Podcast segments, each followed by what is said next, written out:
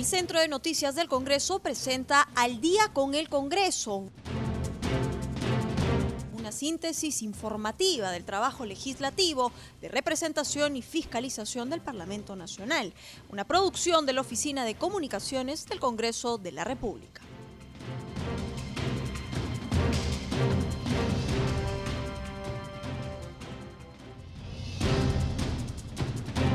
Buenas noches, bienvenidos al programa Al día con el Congreso. Los saluda Rómulo Vargas y los acompañaré en esta hora informativa con las principales noticias del Parlamento Nacional. Y en estos instantes estamos en la línea telefónica con nuestro colega de la multiplataforma de CNC Televisión, Francisco Pérez, para su reporte sobre las actividades desarrolladas en el Parlamento Nacional. Adelante, Francisco, ¿qué novedades se presentaron en el Parlamento? ¿Qué tal, Rómulo? ¿Cómo estás? Muy buenas noches. Buenas noches a los amigos y amigas oyentes de CNC Radio. Después de la sesión del Pleno, que se extendió en la víspera hasta cerca de las 9 de la noche, donde se aprobaron diversos proyectos relacionados al acontecer nacional, hoy se realizaron diversas actividades, como siempre de forma virtual, en diversas comisiones y grupos de trabajo del Parlamento Nacional. La atención estuvo centrada en la subcomisión de acusaciones constitucionales que preside el congresista Carlos Pérez Ochoa, donde se iban a revisar diversas acusaciones, diversas denuncias constitucionales que han sido presentadas por diversos congresistas eh, contra el expresidente Martín Vizcarra, así como las exministras de Salud Pilar Macetti y de Relaciones Exteriores Elizabeth Astete todas estas denuncias relacionadas al caso denominado Vacunagate. Estas denuncias fueron admitidas luego de un debate en el seno de este grupo de trabajo y se van a realizar los informes respectivos para determinar las infracciones que se habrían cometido. Esto en el favorecimiento de la entrega de las vacunas de la empresa china Sinopharm, administradas tanto a Vizcarra, a Macetti, a Elisa de la Sete y a otros funcionarios públicos en esta lista de 487 personas. En esto por fuera de los ensayos clínicos realizados por las universidades Cayetano Heredia y San Marcos. La comisión, la subcomisión de acusaciones constitucionales decidió que el resultado a evaluar tendrá que ver si las acusaciones derivarán en un antejuicio político para la posterior inhabilitación de los funcionarios en mención. Le hace principalmente Martín Vizcarra, Pilar Macetti y Elizabeth Astete. Precisamente sobre el tema de la inhabilitación, la titular del Parlamento, Mirta Vázquez, te contamos, Rómulo, le contamos a los amigos y amigas oyentes, la presidenta del Congreso, Mirta Vázquez, sostuvo en la víspera una entrevista con la cadena televisiva CNN en español, donde precisamente señaló que la inhabilitación política sí podría ser una sanción posible para funcionarios públicos que han, lesionado gravemente el sistema y han dañado la confianza en las instituciones en medio de la crisis sanitaria producida por la COVID-19. Si los funcionarios se prestan para cometer actos tan graves que van en contra de bienes tan fundamentales como la vida y la salud de la gente, sí creo que la inhabilitación puede ser una de las medidas que se aplique, enfatizó la titular del legislativo. Para cerrar este tema de las vacunas y del caso del Vacunagate, hay que informar que se ha convocado para mañana sábado, la mesa directiva presidida por Vázquez Chuquilín ha convocado para mañana sábado a una sesión del Pleno para debatir una moción de orden del día. Se trata de la moción de orden 13857, presentada por los congresistas Manuel Merino de Lama, Ricardo Burga Chutipiondo y Otto Gibovich Arteaga, los tres del Grupo Parlamentario Acción Popular. ¿Qué es lo que plantean Rómulo en esta moción de orden del día? Está relacionada precisamente al tema de las vacunas y al hecho de despejar las dudas que existen sobre si existen congresistas o no que hayan recibido vacunas por parte de la empresa china Sinopharm. El documento propone que el Congreso de la República disponga que los 130 legisladores, dice la moción de orden, en aras de la transparencia y objetividad pública, se realicen un peritaje de titulación de anticuerpos neutralizantes post vacuna. Estamos leyendo literalmente lo que dice esta moción de orden, a fin de descartar que algún parlamentario se haya vacunado con el lote de vacunas proporcionadas por el laboratorio Sinopharm para efectos de ensayos clínicos y que son materia de reproche público. Es lo que señala esta cuestión de orden, esta moción de orden presentada por los congresistas mencionados de la bancada de Acción Popular. Veremos qué es lo que ocurre mañana entonces en el Pleno del Congreso con esta moción de orden y si va a contar con el respaldo también de la mayoría de las bancadas. Es uno de los principales puntos. El segundo punto en agenda tendrá que ver con la conformación de las comisiones para el tema de que puedan ingresar también a las comisiones ordinarias los representantes de las nuevas bancadas, eh, nueva constitución y descentralización democrática. Recordemos que después de la vacancia del expresidente Martín Vizcarra, se conformaron nuevas bancadas al interior del Congreso de la República, conformadas por congresistas renunciantes de algunas bancadas, y estas eh, no pueden formar parte, eh, por una cuestión de reglamento todavía, eh, de las comisiones ordinarias, y esto tendrá que ser discutido también en el Pleno del Congreso. En otro ámbito de la información, dentro de lo que ocurre en la representación nacional, sesionaron otras comisiones entre ellas la Comisión de Educación que recibió el ministro del sector, Ricardo Cuenca, quien brindó algunos detalles sobre el proyecto de ley del Ejecutivo que propone la Ley de Organización y Funciones del Ministerio de Educación. El cambio principal es la modificación en los viceministerios, señaló Ricardo Cuenca, en donde dijo que se propone el Viceministerio de Educación Básica, encargado del currículo, la estrategia de inclusión, educación a distancia, gestión escolar, gestión docente y recursos humanos en educación, y el Viceministerio de Educación Superior relacionado a la gestión de institutos y escuelas, gestión de instituciones educativas, técnico-productiva, promoción de calidad, promoción de gestión de recursos humanos, educación a distancia y educación comunitaria. Es lo que ha señalado el ministro del sector, Ricardo Cuenca Pareja. La Comisión de Educación también aprobó por mayoría con nueve votos a favor el dictamen del proyecto de ley 679 que propone la norma que declara de necesidad e interés nacional el otorgamiento de becas de estudios superiores a los hijos sobrevivientes de los héroes de batalla contra el coronavirus, declarados mediante ley número 31021, es lo que señala esta norma aprobada por la Comisión de Educación. Sesionó también en reunión conjunta las comisiones de Relaciones Exteriores y el grupo especial de OCDE.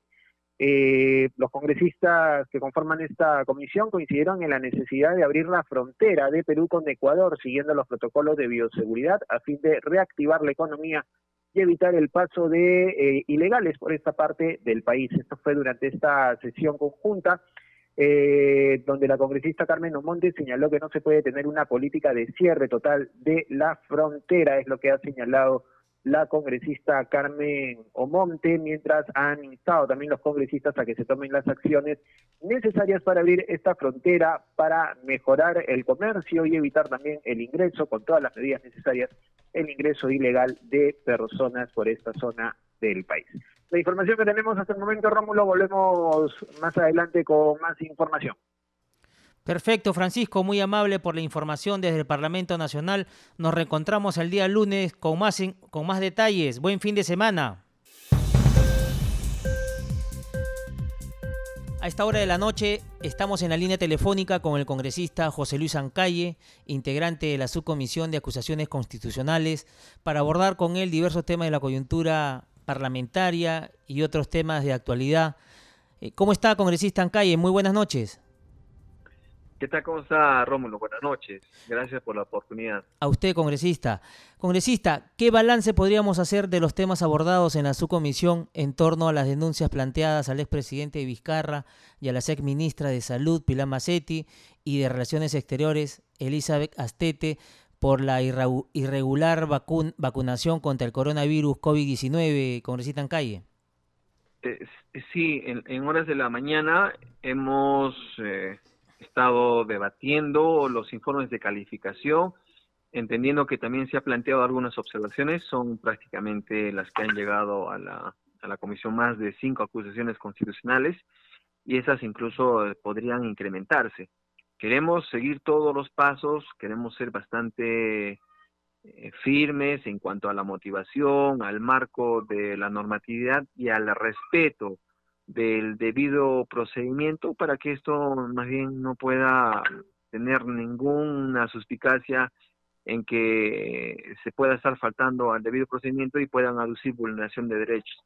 Por eso que eh, se ha propuesto algunos aspectos incluso de metodología para el tema de calificación. Eh, se ha planteado una cuestión previa. El día lunes vamos a tener nuevamente otra sesión para ya eh, dar inicio a los procedimientos, puesto que lo que se va a realizar primero es el informe de calificación, su admisibilidad, para luego eh, hacer lo que corresponda, el descargo del acusado y las audiencias que merecen también dentro de este procedimiento que está mm, especificado en el reglamento del Congreso. Congresista en calle, ¿y cuáles han sido las materias de acusación constitucional? Eh, mira, hay eh, juicio político y de juicio político, lo que quiere decir que delitos en función y, e infracción a la Constitución. Esos eh, temas tienen que estar mm, bien especificados, bien sustentados. En los delitos de función ya se están imputando, se están acusando en varias de ellas organización criminal, confusión, colusión, eh, malversación, tráfico de influencias. Y en cuanto a la infracción de, la Constitución, se ha recogido artículos como el 38, 39, 41. Nosotros hemos propuesto que se considere el, el artículo 118, numeral 11.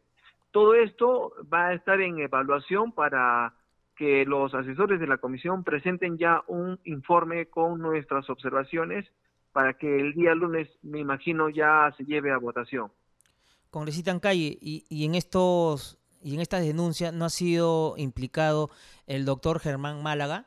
Eh, no, eh, considerando de que estas denuncias de acusaciones son con altos funcionarios y las mismas que también tienen prerrogativas dentro de la Constitución, las que serían sujeto de esta acusación serían las dos ministras y el expresidente de la República. Congresista en calle, y en, este, y en ese sentido, la Fiscalía eh, está haciendo un trabajo también de investigación, ya lo adelantó la, la fiscal de la Nación, Zoraida Ábalos. ¿No se van a contraponer en las investigaciones que puedan realizar ustedes? Ahí es otro camino que se está iniciando a través del Ministerio Público en la investigación preliminar y cuando se trata de altos funcionarios, también lo que corresponde son acusaciones constitucionales. Esa seguramente también va a seguir su, mecanismo, su procedimiento. Eh, pero ya tenemos nosotros eh, en manos acusaciones que están en la subcomisión. Se tiene que evaluar, se tiene que dar el procedimiento y en su momento veremos qué es lo que también va a ocurrir con una posible acusación de parte de la Fiscalía de la Nación, porque es lo que corresponde cuando se llega a conclusiones de merecer esa acusación a través de la investigación preliminar. Y ahí, más bien, ese camino me parece un poco más extenso, más largo, ¿no? Y congresista, ¿y ustedes tienen alguna fecha promedio como para dar su informe final? Eh, mire, dentro del reglamento del Congreso hay plazos, eh, cuando son admitidos eh, los, las acusaciones constitucionales pasan a permanente, ahí nos dan el plazo de 15 días, hay un debate, luego cinco días para eh, el descargo, entendiendo que siguiendo todos los plazos y todos los procedimientos, una acusación debería de estar lista en, en un mes como máximo, pero las circunstancias, algunos aspectos que también son legales que a veces presentan la parte acusada, esto puede cambiar y más bien puede alargar un poco más el tiempo. Veremos qué es lo que ocurre y más bien buscamos de parte de quienes son acusados transparencia, voluntad de participar en, en, las en la audiencia que tenemos, en la sesión para poder recibir los cargos y también remitir la documentación pertinente que se va a pedir a través del el congresista delegado. Eh, yo creo que ahí vamos a estar al tanto para también comunicarles sobre cómo se está desarrollando estos procedimientos dentro del Congreso de la República.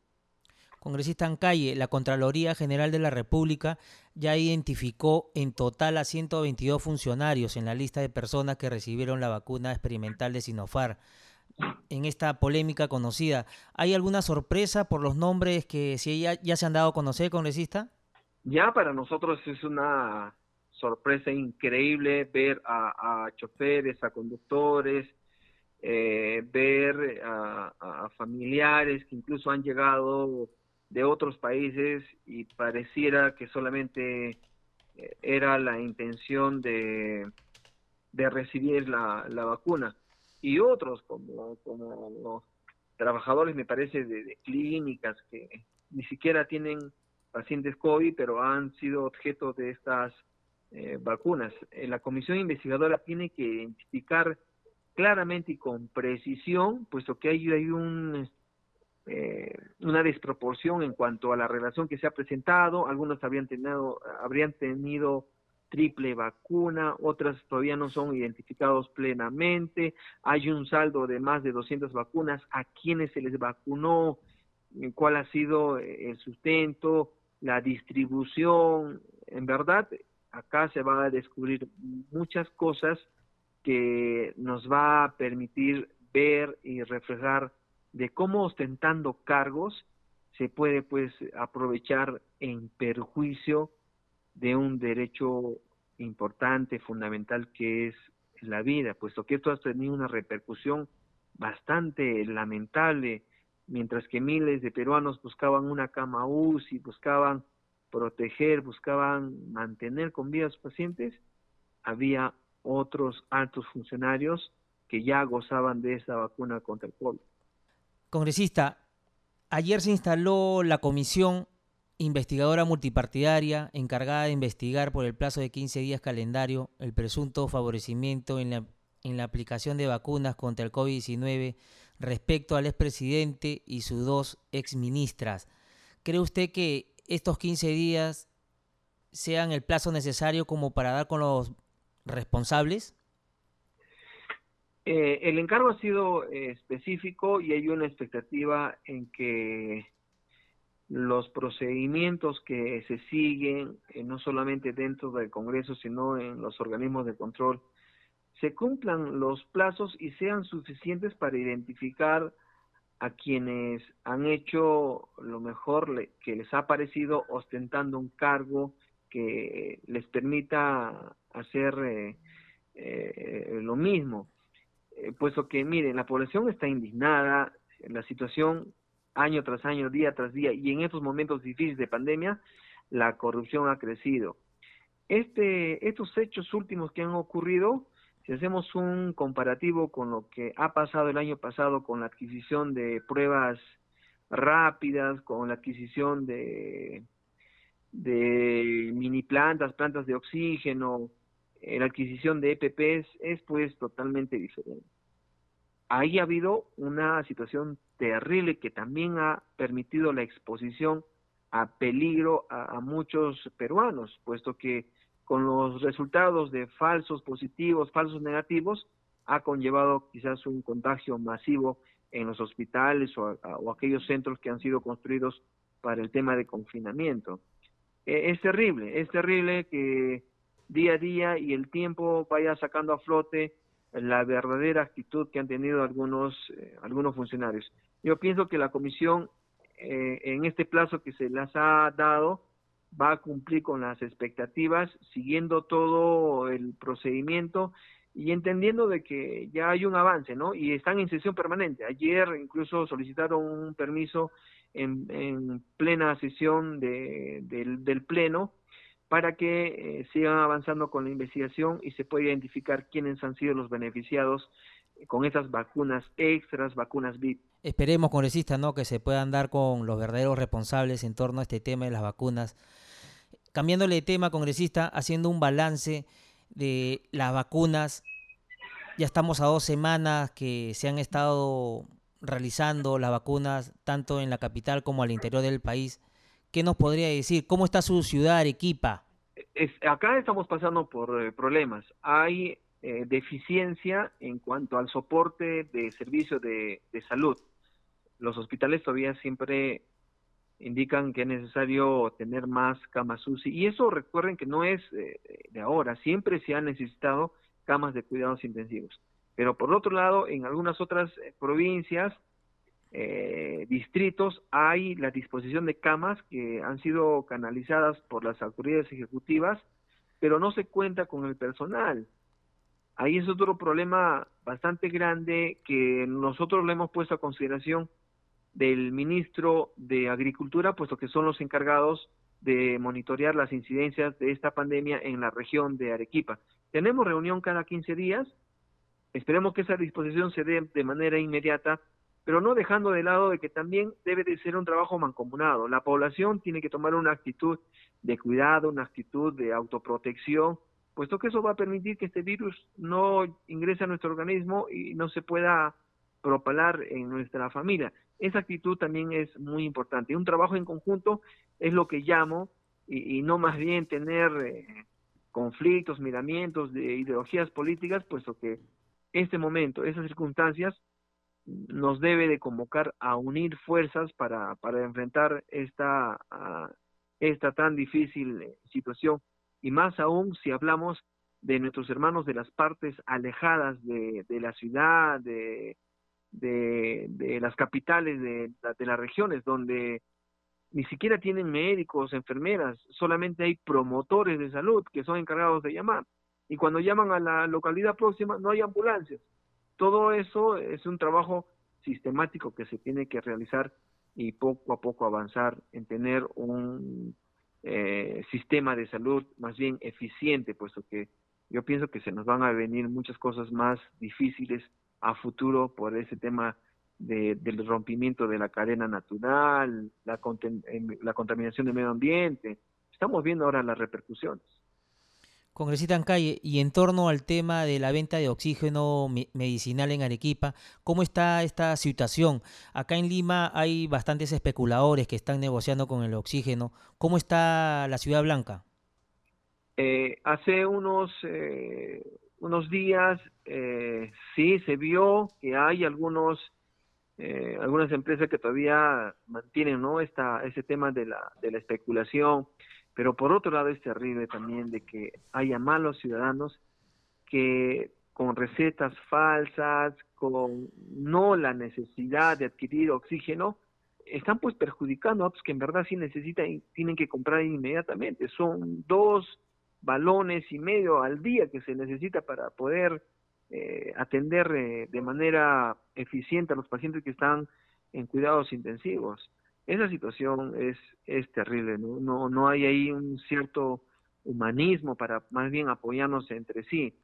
Ese tema se tiene que eh, solucionar. Acá hay una universidad, hay disposición también de algunas plantas de, de oxígeno pero no es suficiente, no es suficiente. Esperemos más bien que el trabajo en conjunto que he invocado hace un momento permita que pueda descender la cantidad de contagiados y podamos juntos enfrentar esta pandemia. Congresista Calle, acá en Lima la población está yendo a Pisco a comprar oxígeno medicinal y fluctúa en 25 o 30 soles la compra de, este oxígeno medicinal, mientras que acá en la capital está a 75 soles para llenar un, balón. En Arequipa, ¿cómo es esta situación? ¿Cómo está viviendo la población? Sí, también he escuchado similar, similares hechos donde no solamente quienes adquieren y hacen las filas en, las plantas donde venden oxígeno, sino también vienen de otros lugares. Eh, cuando nosotros fuimos a, a hubo una planta que eh, iba a tener la disposición de 20 balones, me parece, al día. No recuerdo la precisión, pero estas iban a ser distribuidas gratuitamente. Hay algunas que están distribuyendo de, de esa manera que permita mayor acceso a la población. Merece un control. Eh, ahora que se viene la semana de representación, vamos a recorrer algunos lugares donde se han presentado incidencias y vamos a corroborar pues si persiste ese problema que ya hemos dado a conocer al Ejecutivo en anteriores informes de semana de representación o es que ha habido quizás alguna acción de parte de las autoridades ejecutivas. Eso nos merece, eso nos obliga a que nosotros eh, podamos cumplir esta función en bienestar, en cuidado y en, y en seguir reclamando atención de parte de las autoridades ejecutivas a la población que necesita en este momento su ayuda, su respaldo, su, su atención, ¿no? Por la situación que están pasando. Perfecto, congresista Ancalle, muy amable por haber estado con nosotros en el programa Al día con el Congreso y esperemos que esta situación mejore para que ya se normalice el tema de la venta de oxígeno medicinal a nivel nacional. Muchas gracias. Rómulo, muchas gracias. Mañana tenemos pleno, a pesar de ser sábado, estamos eh, en sesiones permanentes y eso lo pongo a consideración de la población para que también sea partícipe de nuestra participación, porque estas son públicas y transmitidas a través de las redes. No bajemos la guardia, Rómulo, y a todos los oyentes que nos están escuchando. Así es, congresista, seguir cuidándonos, muy amable. Un abrazo, buenas noches. Nos vamos a un corte comercial y ya retornamos con más en Al día con el Congreso. Estaremos en la línea telefónica con la congresista Zenaida Solís, integrante de la Comisión de Educación. Volvemos.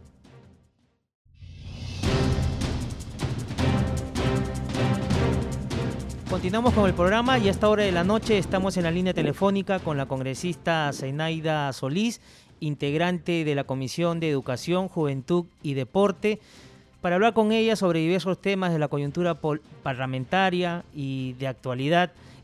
Y entre ellos, hoy el ministro de Educación, Ricardo Cuenca, estuvo en la comisión que ella integra y para que nos cuente un poco cuáles han sido los temas que se han abordado en esta comisión, congresista Zenaida Solís. Muy buenas noches. Muy buenas noches, Rómulo.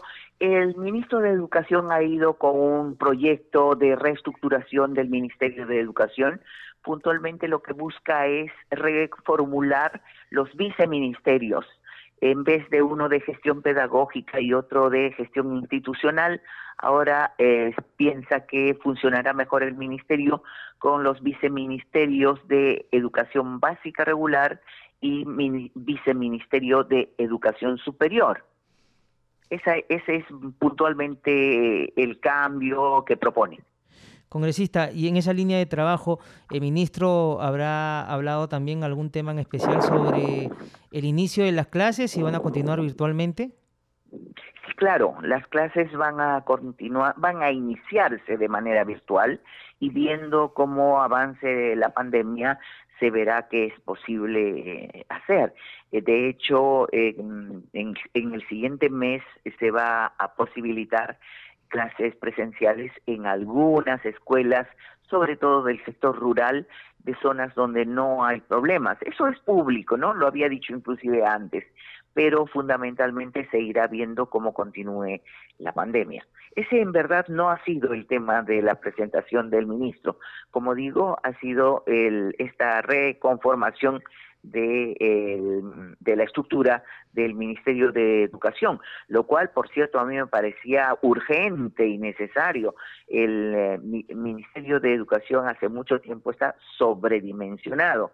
El Viceministerio de Educación, eh, de Gestión Pedagógica, en verdad, tenía demasiada carga de trabajo y el institucional, no sé por qué razón, no estuvo atendiendo a las necesidades del país.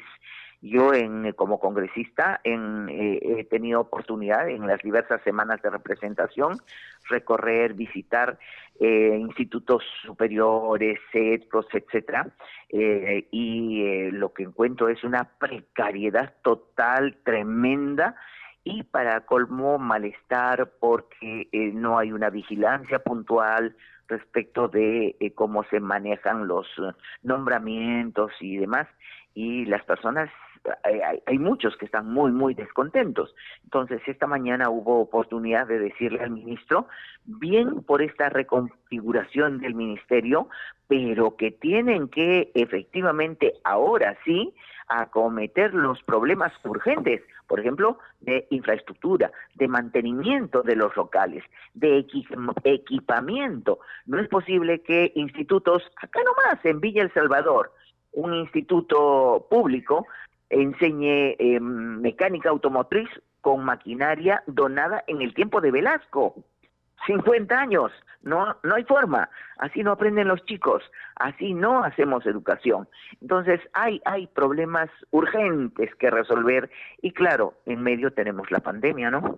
Así es, congresista. Bueno, esos temas me imagino que estarán pendientes y próximamente a debatir también en su comisión. Congresista, hubo un tema en la que usted ha planteado la ley que fortalece la independencia de la Superintendencia Nacional de Educación Superior Universitaria. ¿En qué consiste esta propuesta, planteamiento, congresista Solís? Eso, exactamente.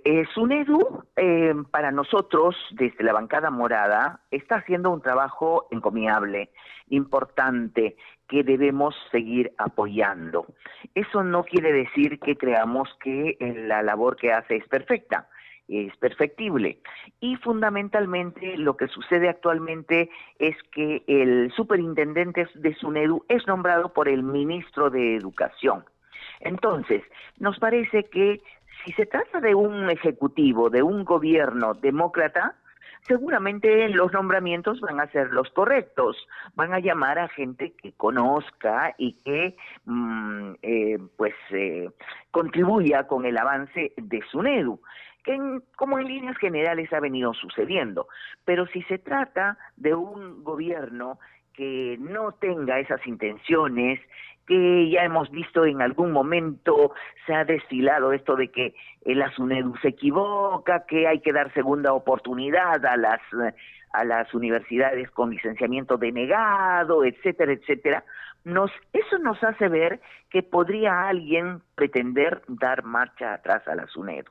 Para que eso no suceda, mi proyecto de ley plantea la independización de eh, las autoridades de SUNEDU que todos, incluido el eh, mm, superintendente, eh, sean eh, designados por concurso público, que lleguen a su puesto por concurso público y que este concurso público, que será entre los mejores que se presenten, lo organice Servir, la Autoridad de Servicio Civil, que para eso está precisamente, para eso ha sido hecha. Ese es el proyecto, muy fácil, muy puntual y buscando que eh, la autonomía de SUNEDU eh, contribuya fuertemente en el fortalecimiento de la, eh, del mejoramiento de la educación superior. Esta mañana el ministro nos dijo que ya la SUNEDU va a trabajar también con institutos, no solamente con universidades, porque acaba de finalizar el trabajo de licenciamiento con universidades, sino que ahora va a empezar con institutos, cosa muy importante, porque como le digo, yo he encontrado institutos en situaciones calamitosas. Entonces será muy importante la mano de SUNEDU allí para exigir un estándar mínimo, pero obviamente será mejor todavía tener una SUNEDU autónoma, ¿no cree usted? Así es, congresista, y sería bueno también quizás, ya que esto no se ve en los estamentos del Estado, esta independización sería bueno también que se realice en el Estado, pero a nivel nacional, ¿no? Se está planteando, yo tengo otro proyecto de ley para generar la autonomía de Indecopi, porque es exactamente en la misma línea, para retirar la injerencia política de las instituciones. Indecopi es una institución que tiene una alta misión, em, conservar o preservar la economía social de mercado, cuidando la libre competencia. Nosotros no hemos tenido una ley eh, sino hasta hace poco, que también es de mi autoría, la, la ley antimonopolio o ley de control de concentraciones empresariales, hace que el Indecopi tenga la obligación de revisar cuando dos empresas se van a fusionar. ¿Para qué? Para evitar la colisión con el derecho de los consumidores. Porque ¿qué sucede cuando una empresa grande se compra varias? Como sucedió con las farmacias, por ejemplo.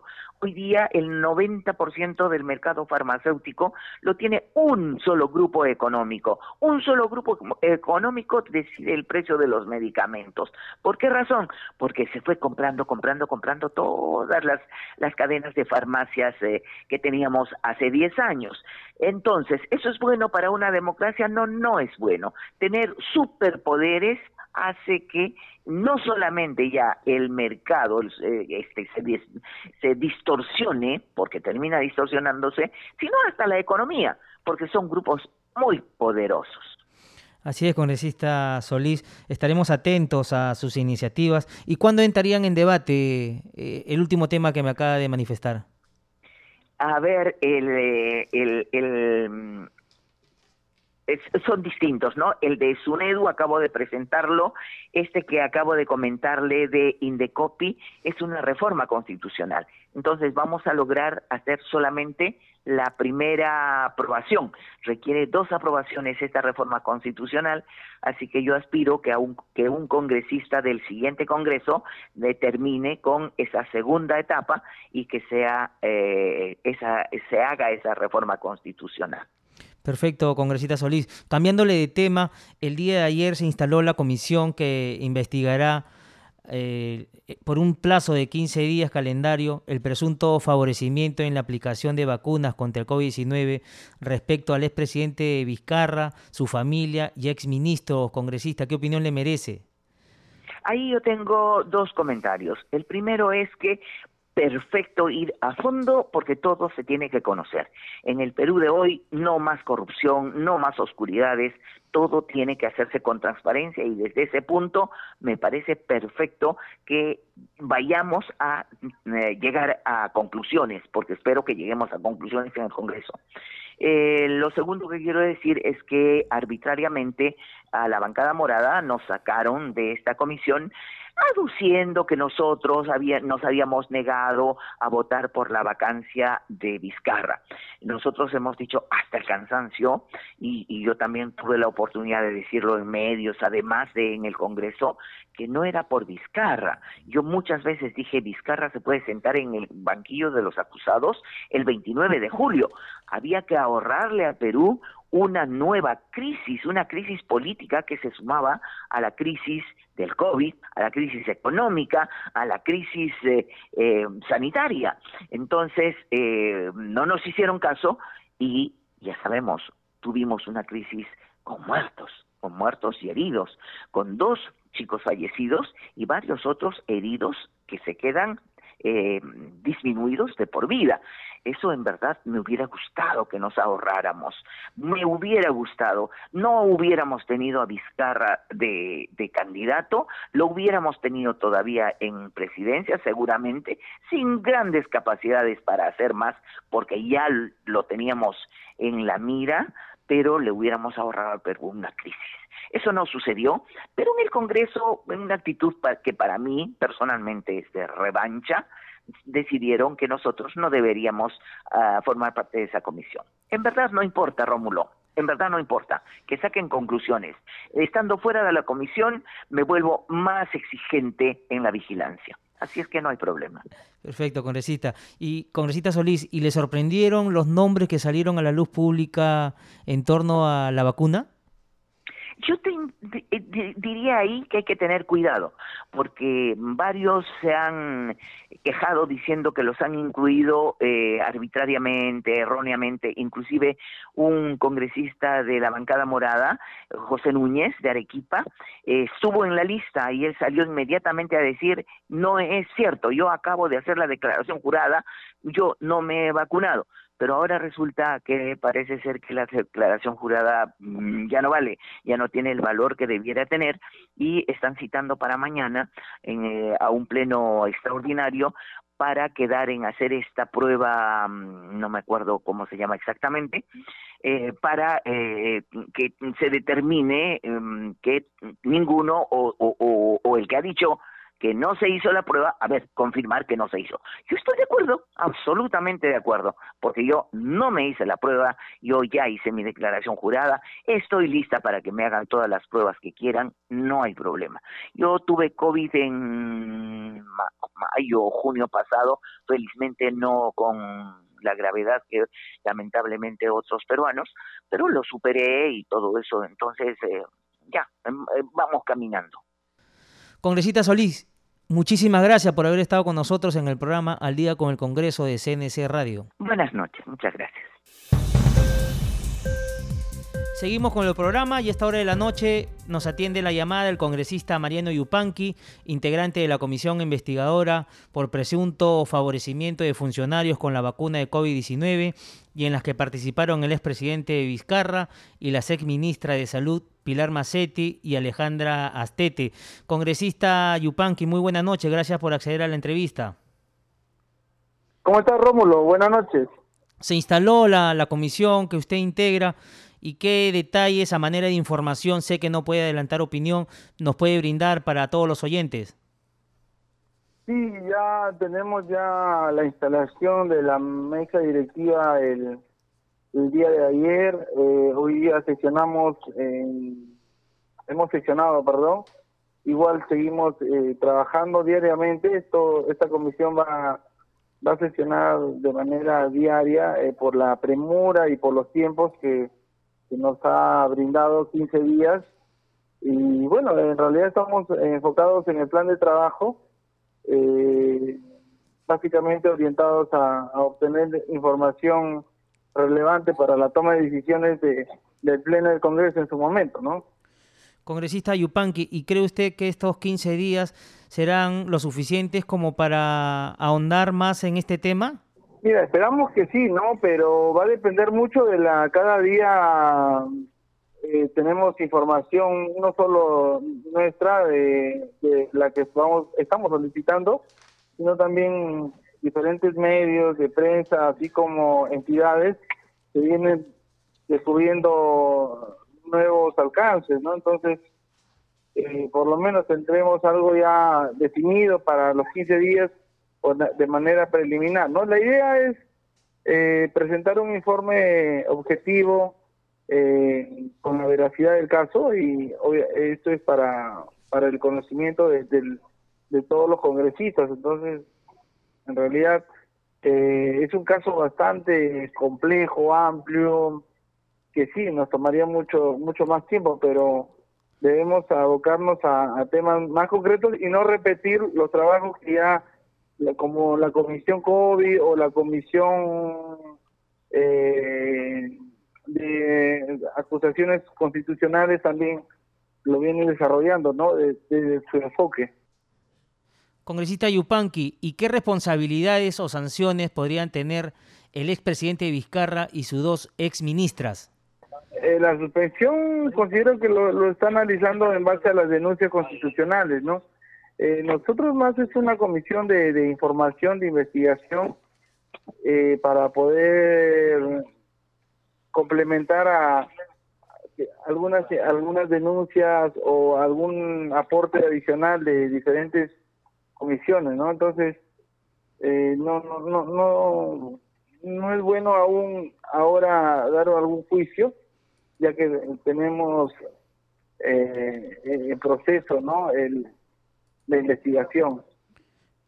Congresista, y, y en ese sentido, usted conversando con sus demás colegas, ¿Les ha sorprendido algunos nombres que ya salieron a la luz pública? Sí, en todo momento nos sigue sorprendiendo, ¿no? En realidad, eh, de manera global es, algo bastante escandaloso, alarmante al nivel, ¿no? Ese nivel de, de, de poder tomar decisiones pensando solo en su entorno, ¿no? Pero bueno, ese es un tema que lo vamos a conocer más adelante. Congresista, y en torno al trabajo que van a realizar sus asesores. Eh, salió a los medios de comunicación que van a contar con cuatro asesores, expertos en derecho constitucional, derecho penal, derecho en contrataciones y licitaciones con el Estado y, y autoría, auditoría médica, que en principio serán el en el servicio parlamentario. Sí, se, rumorean algunos nombres, no, no, no tenemos nada concreto. Eh, sin embargo, eh, todo lo que estos asesores pueden complementar a, la investigación con, su experiencia, su expertise en, las materias, eh, sería ideal. Pero eso, eh, ojo que va a ser a, honores, ¿no? No, no tenemos algún presupuesto ahí definido para, para pagos de asesores.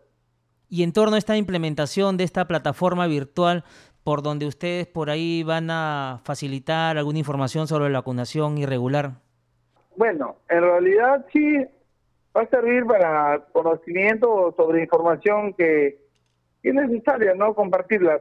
Va a depender mucho de, cómo va a ser la investigación. En realidad, los primeros dos o tres días eh, nos está sirviendo para, para tener la estructura de trabajo y, es importante eh, estas reuniones iniciales para enfocar en el objetivo más específico, ¿no? Lo más lo más resaltante porque en realidad es un caso bastante amplio, ¿no?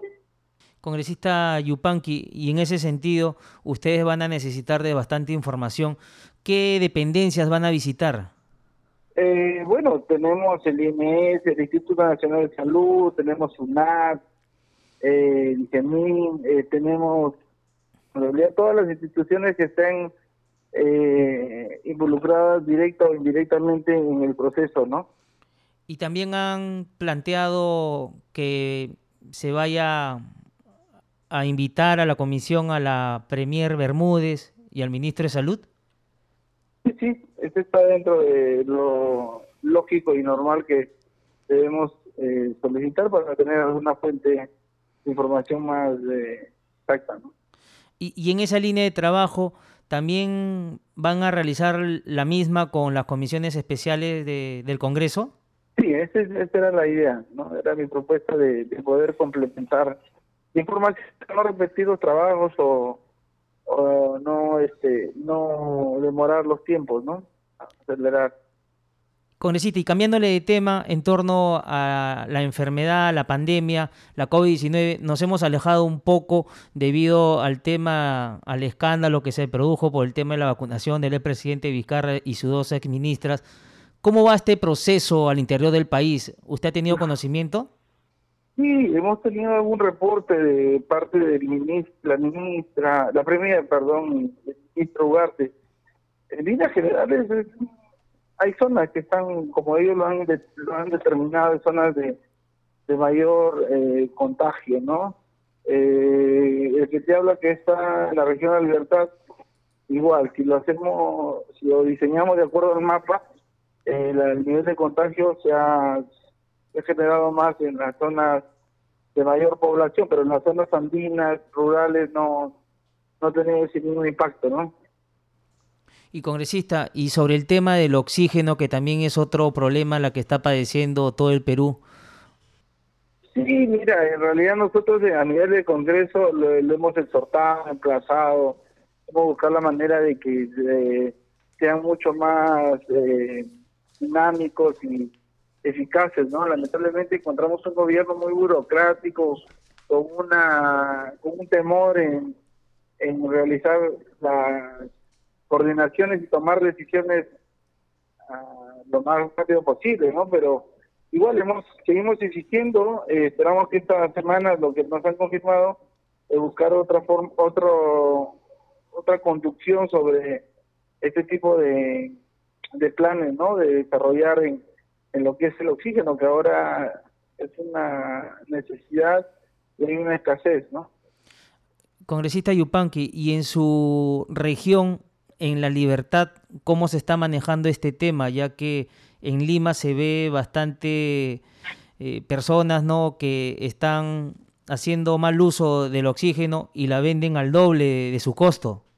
Sí, en realidad esto se ha generado por la por las restricciones y la poca uh, oferta que existe, ¿no? La alta demanda está generando eh, manejar eh, la informalidad y asimismo se ha proliferado el, eh, las empresas que están lucrando, ¿no?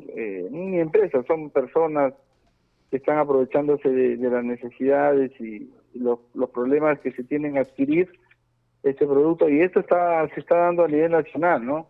En algunas ciudades con mucho mayor frecuencia. Pero la idea es, es fiscalizar. Las instituciones tienen en, en la ciudad de Trujillo se ha detectado algunas algunas pseudoempresas que han estado intentando vender a excesivos precios para poder eh, combatirla, ¿no? La idea es eh, regular el precio para evitar que esto se dispare, ¿no? Y es complicado ya adquirirlo. Congresista Yupanqui, ¿y en La Libertad se han presentado algunos problemas con la vacunación a los galenos? No, eh, según lo que manifiesta el gerente regional de salud, algunos han tenido ciertos, este, cierto dolencias, básicamente por el, por el, por la vacuna propiamente, ¿no? Pero después no, no ha habido nada, nada alarmante, ¿no?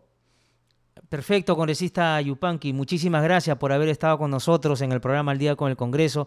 Ya tendremos la ocasión de conversar con usted ya dentro de 15 días para que nos dé mayores detalles en torno a cómo se realizó la investigación por el tema de las vacunas. Muy bien, muchas gracias a ti. Un saludo cordial. Buenas noches. Buenas noches. Ya no hay tiempo para más, solo para recordarles que nuestro horario en Radio Nacional es a partir de las 7 de la noche. Con nosotros será hasta el día lunes. Muy buenas noches. El Centro de Noticias de Congreso presentó al día con el Congreso síntesis informativa del trabajo legislativo, de representación y fiscalización del Parlamento Nacional, una producción de la Oficina de Comunicaciones del Congreso de la República. Los invitamos a visitar nuestras redes sociales y sitio web www.congreso.gov.pe.